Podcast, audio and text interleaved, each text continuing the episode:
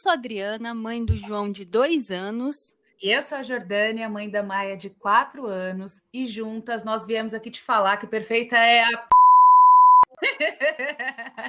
Bem-vindos ao Perfeita é a Mãe, um podcast para falar e pensar maternidade através das experiências de diversas mães que semanalmente vêm compartilhar suas histórias aqui conosco. E ó, vou dizer, meninos usam rosa, Meninas usam azul. Meninas brincam de carrinho e meninos brincam de boneca. E se você acha que eu troquei as palavras nas frases, então vamos conversar. A convidada de hoje é a Vivian. Ela tem 28 anos, é mãe do Yarin de 5. Ela é terapeuta integrativa e naturopata e vai bater um papo hoje com a gente muito interessante, principalmente necessário. É um prazer, Vivian, seja muito bem-vinda. Olá, Adriana. Olá, Jordânia. Prazer é todo meu. Muito obrigada pelo convite. Que bom tê-la aqui. Então, para começar, eu já vou perguntar em qual momento que você sentiu, na sua posição de mãe, é claro, a necessidade de tratar desse tema com seu filho? Bom, esse tema, ele na verdade surgiu de um princípio particular em que eu sofri um abuso machista tanto fisiológico quanto psicológico. E depois, e quando nós sofremos assim os primeiros ataques é, de uma desigualdade de gênero, né, nós ficamos até meio confusos, ficamos indagando se aquilo realmente existe, se não é coisa da nossa cabeça, se realmente foi condicionado, sabe? E perante eu vendo outros relatos de outras mulheres que se passaram pela mesma situação e a mesma desigualdade de, de gênero, eu entendi que não era fruto da minha imaginação, era infelizmente isso ocorre no mundo mesmo, né? E é muito mais imposto do que nós imaginamos. E depois que eu me tornei mãe, uma coisa que eu sempre voltava perante ao princípio da educação, qual educação que eu ia dar para o meu filho, era, bom, eu posso falhar em alguns aspectos, sabe? Às vezes eu posso falhar como mãe, às vezes eu posso falhar como humana. Estamos sempre no processo de aprendizado. Mas, poxa, uma coisa é, eu não posso falhar como um princípio base da humanidade, que é sermos livres de preconceito. Então, isso eu preciso de vez mostrar para o meu filho que preconceito é uma coisa muito perigosa, preconceito mata, preconceito prejudica não a um, mas a um bando.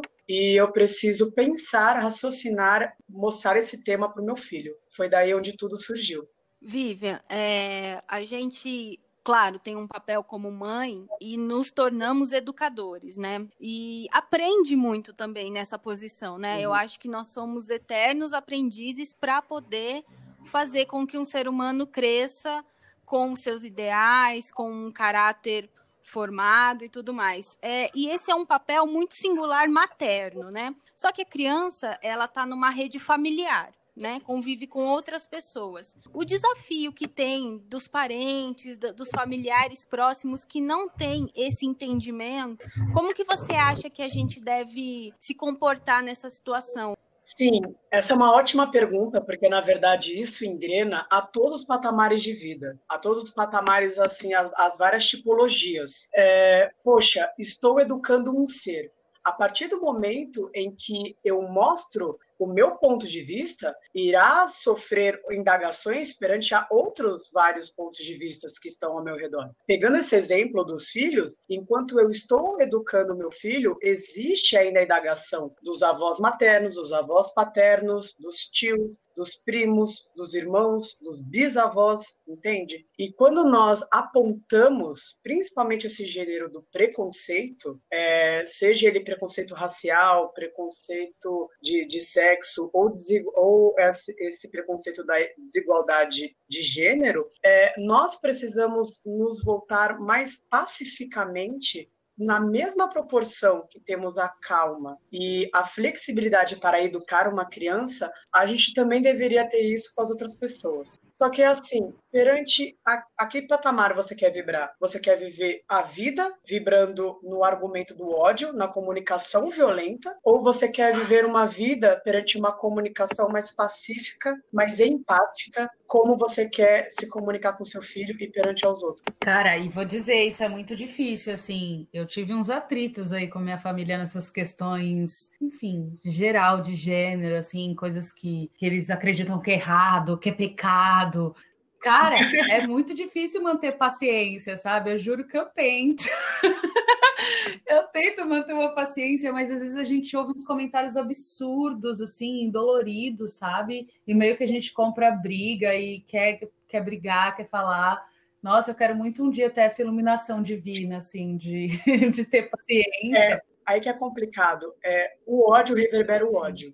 O amor reverbera o amor. Puta, tá bom, que papinho zen de merda, né, cara? Como é que eu trabalho isso? Vocês devem estar pensando. É, aqui está falando a, a Vivian mulher, a Vivian pessoa e a Vivian mãe, né? Até aí, quando eu, eu não era a Vivian mãe, eu era uma pessoa que eu já tenho uma estrutura parruda, uma voz que sobressai, né? Que nem a Jordânia chama de voz de travesti, né? Cara, como é que eu vou pacificar esse fogo perante uma criança? Do, oi bebê, como é que você tá?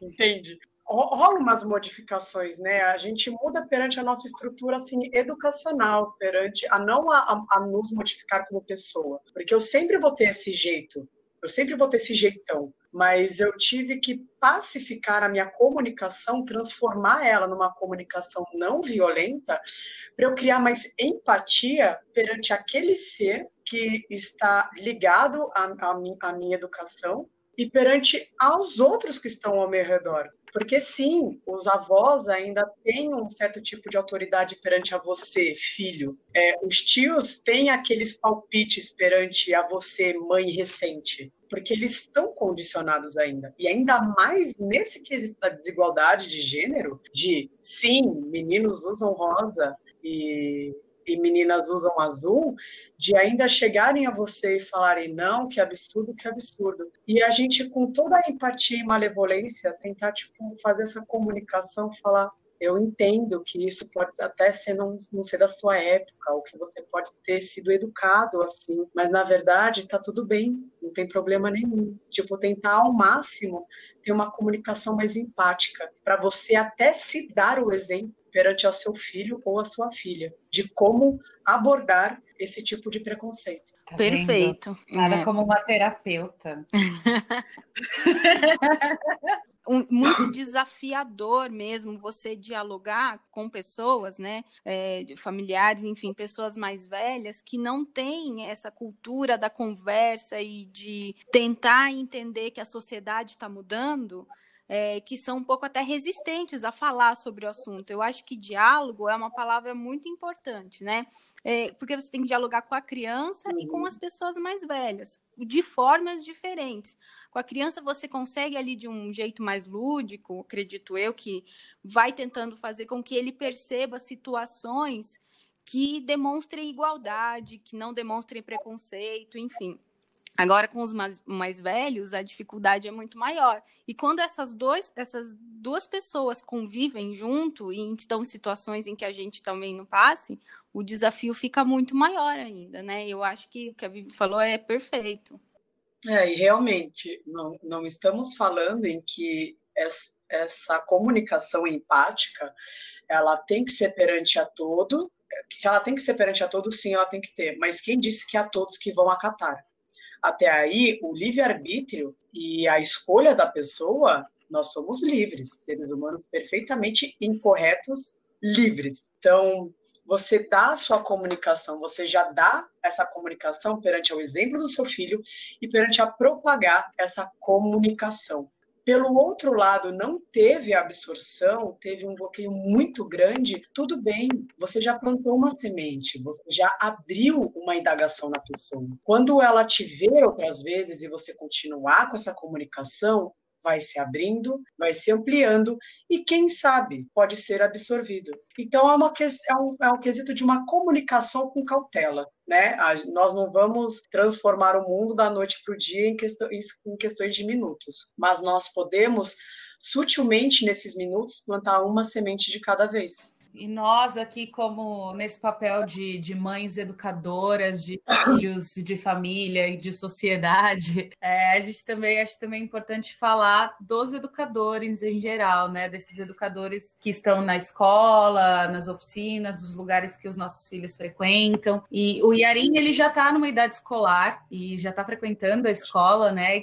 Quanto que você acha, assim, que deve ser esse comprometimento, sabe, dos, dos educadores na questão da igualdade de gênero? Um comprometimento de, um, de uma instituição educacional, juntamente com seus educadores, que já tem uma qualificação educacional é, integral da criança, né? Se formos pegar um exemplo, tem educação física, que é para o físico, tem filosofia para o estudo, o estudo da, da, do humano, parcialmente até aí da mente humana, né? E outros quesitos de matemática, português, para gêneros básicos. Por que não uma educação direta no quesito social? Até aí, no próprio tema é das escolas da, socio, é, da sociologia, ele deveria ser muito empregado nisso, perante um tipo de vocabulário, um tipo de abordagem para cada fase da vida do ser que está lá. Dos 5 aos 7 anos é um tipo de abordagem diferente dos 7 aos 10, diferente na fase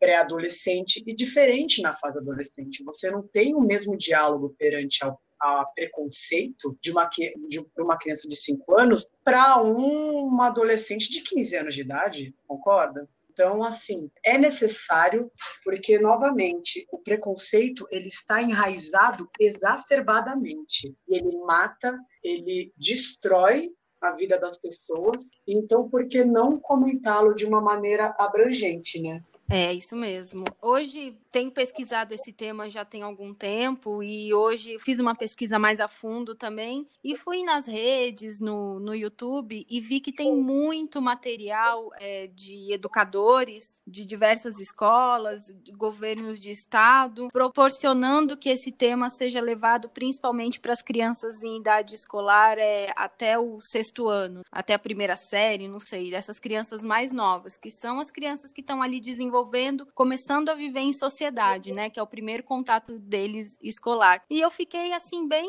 contente com o conteúdo que eu que eu vi, que eu vejo que está se fazendo algo, né? Agora vai da absorção, porque ali os nossos filhos, por exemplo, estão expostos a diversas famílias com diversas vivências, né? Então provavelmente ele vai esbarrar em alguma coisa que ele vai falar, poxa, minha mãe não me ensinou assim, né? Então o papel do educador vem nessa uhum. mediação, né? Isso mesmo mesmo. Sim, totalmente. Bom, é importante dizer, então, também, já que você tocou nesse assunto, que a Câmara Municipal de São Paulo lançou aí uma hashtag que era Ensine o seu filho. Queria incentivar a discussão de frases como isso é coisa de mulherzinha, não é não, e isso é coisa de menino, isso é coisa de menina essas frases que a gente já ouviu em casa, ou dita por algum familiar, ou às vezes na rua, por um estranho, que essas pessoas talvez elas tiveram uma educação e viveram numa sociedade que era um pouco diferente, né, na época deles, onde essas coisas faziam sentido.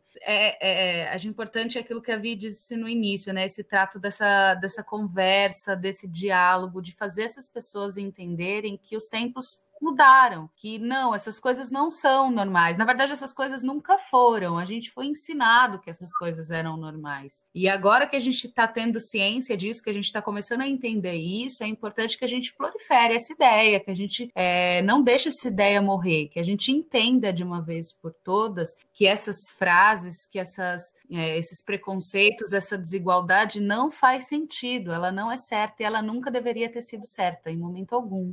Nesse, nesse quesito, a forma de como nós poderíamos mostrar essa reestruturação junto com essa educação perante aos nossos filhos não somente desse quesito do, do, machismo, mas perante a qualquer outro tipo de preconceito. Qualquer tipo de preconceito ele é perigoso. A gente já tem que se alertar a isso. E nesse quesito do como é que nós poderemos modificar isso, coisas que nem ah, do, isso é coisa de mulherzinha, isso é coisa de menino e de menina, inicialmente é. Por que que você acha que isso é de menino e de menina? Por que que você acha que você tem que ter uma limitação? Por que que o seu amiguinho, ele realmente teve que ir no banheiro chorar? E ele não pode se expressar na frente dos outros. É, na própria criança, eles já são conduzidos a isso. Eles já escutam essas frases como frases normais do, do, do dia a dia delas. O seu filho chegar e falar isso é coisa de mulherzinha, a pior coisa é não pode falar isso. Pronto, além de você assustar a criança, ela vai ficar com mais dúvida ainda porque não aquilo tal e até como criança é muito exploradora, ela vai ficar falando mais ainda. Então a primeira reação perante uma palavra a uma frase preconceituosa é por que, que você acha que isso é verdade? Você já parou para pensar que isso é importante? Por que, que isso é importante? Por que você acha que isso é de verdade? Né? Porque a, atrás disso, na verdade, não tem uma base, vocês entendem? Quando vira para uma criança e fala isso é coisa de mulherzinha, de mulher, eu penso em quem? Eu penso na minha mãe mulherzinha, diminutivo, ainda colocando assim, nossa, mas minha, minha mãe é uma mulher tão forte. Então, peraí, então, na verdade ela é fraca, entende? É, é muito imposto. O que a gente precisa é despropagar convenhamos que ninguém nasce sendo preconceituoso, nós somos educados a isso. E, infelizmente, todas as mulheres hoje em dia já sofreram perante ao machismo. Todos os homens já sofreram perante ao patriarcal de não se exporem os seus outros aspectos.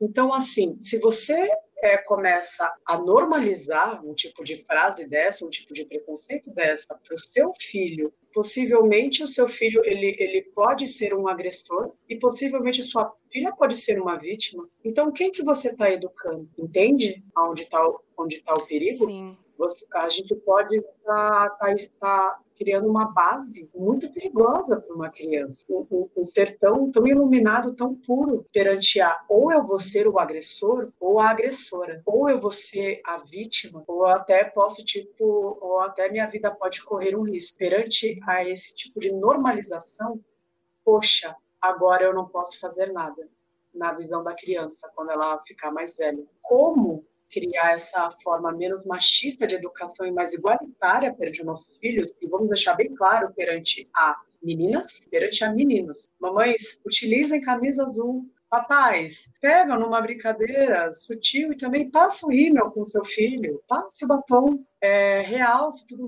bonito, não vai é, fragilizar a sua masculinidade, entende? Você não vai deixar de ser, é, digamos, vai, que nem as certas frases que dizem, né? Não vou ser menos hétero porque eu estou me maquiando com meu filho, porque meu filho quis. Vamos deixar o mais claro possível que o mundo é perante a todos, todas e todos das manas, dos milhos, das monas. Né? é... É, eu, como mãe de menino, eu sempre tive, sentia que eu tinha uma pressão maior na educação dele nesse sentido, para formar um homem íntegro, né? Uma pessoa sem preconceitos e uma pessoa que pode ser frágil no momento em que ele se sentir frágil, que tá tudo bem. É, embora ele ainda seja muito pequeno, mas eu, eu procuro fazer com que ele fale dos sentimentos dele, porque ninguém tem que ser duro o tempo todo, né? Principalmente porque ele é homem, porque em algum momento da vida dele ele vai sofrer essa pressão. E eu sei, por mais que a gente tente mudar e tudo mais, em algum momento ele vai se deparar com uma situação em que vai ter que demonstrar que ele é forte por ser homem, né? Então, eu acho que eu tenho um desafio maior por essa questão dele ser menino. Sim. Ex existe uma cobrança, existe tipos de cobrança específicos para ambos os lados.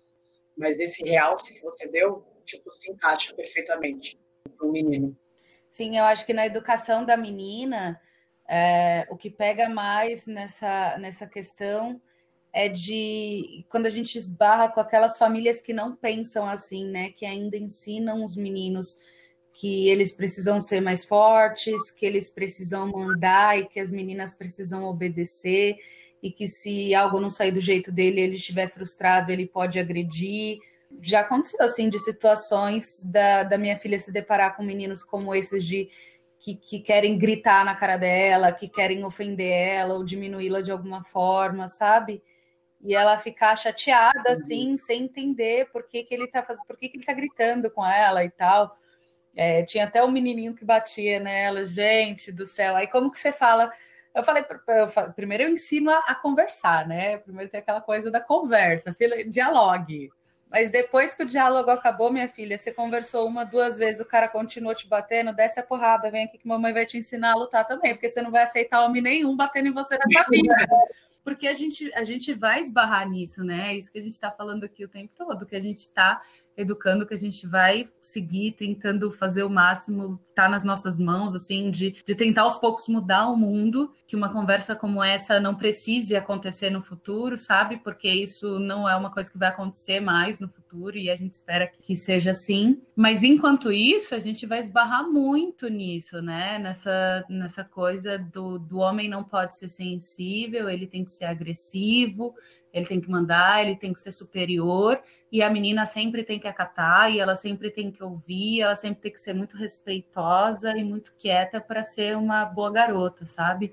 E, e, e, vai esbarrar nisso na, em outras crianças, a gente vai identificar essa educação das outras crianças, como por exemplo, ouvi, eu já ouvi de outras crianças, ai tia, eu não posso brincar com isso, isso é coisa de menino. Ai, não, mas é que só tem coisas de meninas aqui, então meu, meu irmãozinho não pode vir brincar com a gente, porque tudo que tem aqui é de menina. E, ai, e aí você pergunta para a criança, quem te falou isso? Ah, minha mãe, meu pai, eles falaram, sabe? E aí, cara, como é, tipo, vai falar, não, sua mãe e seu pai estão errados. não, não é assim. E como a gente ouve isso, né, cara? Nossa, como a gente ouve. É, até em lojas, vai em loja, tem brinquedo? É para menino ou para menina? Nossa, gente, ai meu Deus, que saco, cara. É pra menina ou pra menina? Mano, eu quero um tênis. É pra ser humano. É para uma criança. É ser humano. O mais engraçado, e o mais engraçado quando a própria criança que escolhe.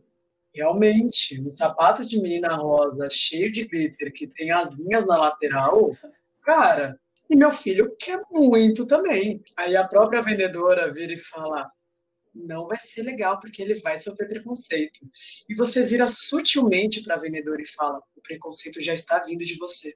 Aí, aí que é legal, né? Aí, é. aí, aí que a gente está dando, dando o, o, exemplo estéreo, né? Voltando até naquele assunto de ai, mas como reverberar isso? Comente, mas não em cima do ódio.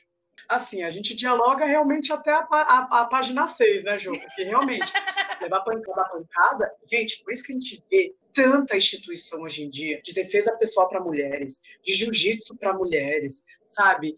De nossa, gente, é, é, é, impressionante porque sim, existe. Não é coisinha que eu ouvi falar, ok? Existe, gente, tá? Existe essa violência contra contra o gênero. Ela é real. Se você nunca vivenciou ela, carnal, emocional, nossa, parabéns, você é um privilegiado. Não, acho que você está dormindo. Então...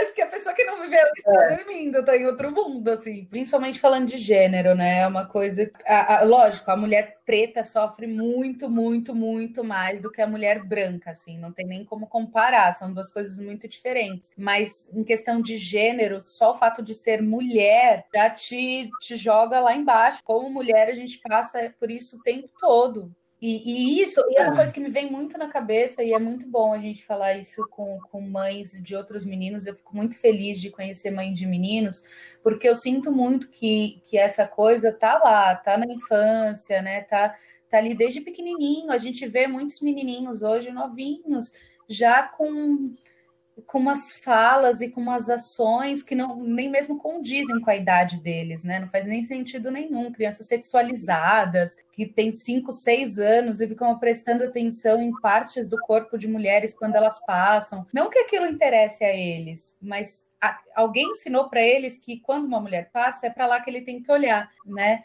Então é muito bom saber que a gente está trabalhando nessa estrutura cara, quando você ainda coloca a desigualdade de gênero, com desigualdade de raça, com desigualdade social, sabe? Todos os tipos, sabe? Aí, aí ferrou. Imagina aquela menininha de quatro anos de idade, negra, periférica, sabe? Tipo, como ela é abordada. Então, é, e, e, também vamos imaginar também nos dias de hoje o menino branco de classe alta, como ele é abordado também. É, realmente a gente tem muito com que se reestruturar e o exemplo que é o é um exemplo perante ao racismo de você não tem que apenas não ser racista, mas tem que ser antirracista contra tudo isso e se ponderar pelo machismo é a mesma coisa. Você não tem que ser só tipo, ah, eu não sou machista. Tem que ser anti-machista. Né? A gente tem que se policiar, se trabalhar muito para o tipo da nossa fala, o tipo das nossas ações, porque, gente, que nem a Jordânia acabou de citar, ou que a Adriana também citou, as crianças escutam, elas copiam, elas fazem exatamente a mesma coisa. Não basta a gente só ser antimachista, mas a gente precisa falar, né? A gente precisa reverberar. O exemplo que ela deu quando a gente se depara com alguém, no caso da, da vendedora de sapato, por exemplo, que soltou uma fala você poderia falar na sua cabeça mentalmente, eu não concordo e ir embora, mas ela falou de uma forma educada, se colocou e com certeza, eu espero que tenha feito com que aquela moça fosse para casa pensando. É, então, surtiu um efeito. É isso que é o nosso papel na sociedade. E assim, essa fala, ela inicialmente, quando nós falamos da comunicação não violenta, quando nós falamos dessa desse quesito de saber se comunicar melhor e como eu gostaria de reestruturar esse preconceito, isso começa internamente, inicialmente inicia com nós mesmos. Então converse com você mesmo. Veja certas situações em que você pode ter sido preconceituoso. Gente, escutem. Quando uma pessoa fala que ela não é racista e uma pessoa negra está falando que você foi racista naquele momento, escute às vezes, repito, o condicionamento é tão grande que às vezes, sem querer, às vezes nós falamos. Um exemplo, ah, eu ovelha negra da família. Às vezes é tão condicionado que às vezes a gente ainda dá umas dessas. Às vezes eu mesma ainda dou umas dessas, entende? E eu tento me, me verificar, me, me, me avaliar para falar, opa, peraí, cara, eu fui preconceituosa. É no mesmo quesito do machismo também quando uma mulher falar que você teve uma atitude machista, cara, é, não se sinta ofendido assim. Poxa, escute. Mesmo se a fala foi tipo ofensiva da parte dela, você foi machista. Tente não reverberar assim o ódio, para você não reverberar também internamente dentro de você e, externamente. Verifique, sabe? Olhe, tá tudo bem, sabe? Tá tudo bem. Você pode ver e rever, falhar às vezes e voltar. Ai, Vivian, olha, gostaria de agradecer muito, muito mesmo por você ter vindo aqui falar com esse tema tão necessário com a gente, tão importante, tão atual sempre. Ah, eu que agradeço. Só para quem tiver na dúvida, esse podcast está sendo gravado às 11h30 da noite, quando as crias já estão dormindo, tá? Maternidade real, maternidade real é show de bola. Nós está aqui mas ainda com essa determinação muito boa e muito precisa e necessária de abordar esse assunto, né? Você, eu queria que você falasse um pouquinho antes da gente terminar, que você falasse um pouquinho do seu trabalho também, e se você trabalha especificamente com, com terapias para gestantes ou para mães. Eu sou terapeuta integrativa e naturopata. Eu trabalho com algumas técnicas que abordam a base da medicina tradicional chinesa, a medicina oriental, ou conhecida como a medicina alternativa. Faz há três anos, há três anos que eu trabalho com, com esse tipo de terapias. Eu fui indicada como de, que eu estava no estado depressivo logo no, no pós-parto, o que gerou a TAG, que é o transtorno de ansiedade generalizada, e eu comecei a perante a, a minha atual circunstância financeira, é, emocional, a buscar um, cursos para que eu fosse me reestruturar, porque foi um bloqueio muito grande. A depressão ela te coloca num eixo muito instável sabe que é muito difícil você pedir ajuda. Então eu comecei a tentar me autocurar. Deu certo. de uma propagação tão grande em que eu me apaixonei especificamente, porque antes aquilo eu usava parcialmente na minha vida, eu nunca levei em consideração fazer algo profissional, tornar uma profissão, né? Eu vi um resultado tão grande que aí eu comecei inicialmente a atender mulheres como eu, que também estavam numa situação da maternidade muito complicada. No caso, eu também sou mãe solo, então junto é, cuidar, educar gerenciar e socializar um ser humano sozinho, com uma estagnação financeira muito grande, com uma, um distúrbio, com distúrbios emocionais e sem afetar a cria, né? Então eu comecei a atender muito mulheres, sim, sabe? Hoje em dia eu atendo todos os públicos. Na verdade, minha especialização hoje em dia é a ansiedade e a depressão perante a esse fato bem particular. E mas automaticamente estamos falando aqui de uma terapeuta feminista. então, as mulheres com que passa comigo, eu já reverencio elas como um ser magnífico que nós somos. Então é isso. O nome da minha empresa se chama Védica Terapias e o propósito dele, o propósito da empresa em si, é trabalhar o ser humano integral, magnífico, dessa propagação única que nós somos. É isso aí, vamos chegando ao final de mais uma entrevista.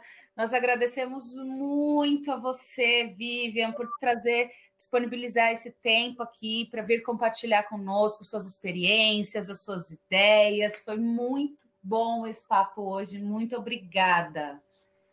Gente, muito obrigada. Eu quero agradecer principalmente a iniciativa de vocês, que realmente tão necessária, e eu espero muito sucesso e que se propague ainda mais para mostrar que realmente perfeita é a mãe. Né? É isso, perfeita é a mãe. Gente, nós vamos ficando por aqui. Obrigada por escutar o nosso episódio. Siga a gente nas redes sociais, arroba Adriana Malagoli e arroba Jojordânia. E claro, siga o Perfeita e a Mãe nas principais plataformas de áudio. Um beijo até o próximo. Tchau!